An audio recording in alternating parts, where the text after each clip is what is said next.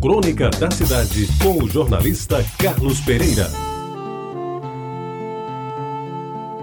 Amigos ouvintes da Tabajara, Aldemar Tavares, escritor e poeta pernambucano, que em vida foi promotor, juiz e desembargador, embora não seja muito conhecido do grande público, escreveu belos poemas, trovas e sonetos, que o fizeram respeitado pelos críticos inclusive o levaram um dia à Academia Brasileira de Letras. É dele, dentre suas trovas, a beleza dos versos sobre a saudade Disse Aldemar: Para matar as saudades, quis ver crianças correndo. E eu que fui matar as saudades, vim de saudades morrendo. Esses versos, amigos ouvintes, que aparentemente não têm maior significação, nem fizeram de Adelmar Tavares um intelectual do nível de Gilberto Freire, Ariano Suassuna ou João Cabral de Melo Neto, calam fundo na alma daqueles que já intentaram matar as saudades, como se elas pudessem deixar de existir.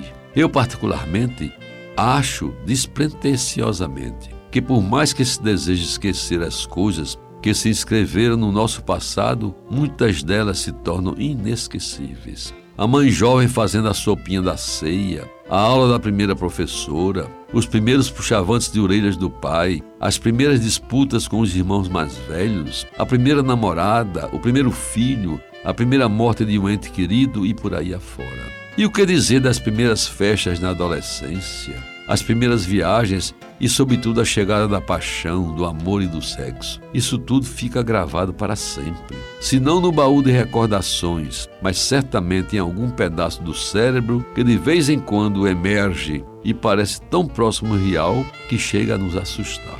Meus amigos, já se disse que o homem tem três fases distintas na vida: passado, presente e futuro que a criança não tem passado e o velho não tem futuro.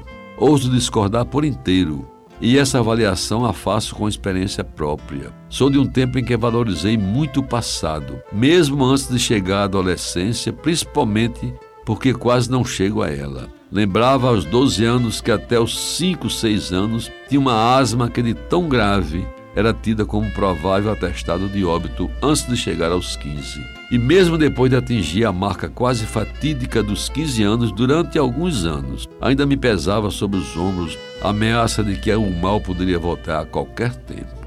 Na segunda idade, e aí sempre acontece o melhor em tudo. É uma vida cheia de encantos, de boas surpresas, de novas amizades, dos aconchegos mais presentes, abraços e carícias íntimas que em qualquer tempo fazem a vida bem melhor. O amor vem com tudo, frêmitos desejos, suspiros, gemidos e gozos, e como complemento indispensável ao encontro com o trabalho, com tudo que ele representa: responsabilidade, determinação, disciplina, poder de decisão e principalmente a integração com o amor no binômio amor-trabalho que predomina na vida da gente. Na terceira idade, também conhecida como a maior ou a melhor, em sendo verdade que o passado há de predominar, não é menos verdade que se vive também de forma confortável o presente. E em muitos casos, como ocorre comigo, por exemplo, ainda permanece o olhar no futuro e de vez em quando se acende a chama da esperança, que, como já foi dito e repetido, afinal,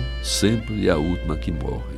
E meus amigos, vamos em frente, até porque quem anda para trás, já dizia o homem do povo, é um caranguejo. Você ouviu Crônica da Cidade com o jornalista Carlos Pereira.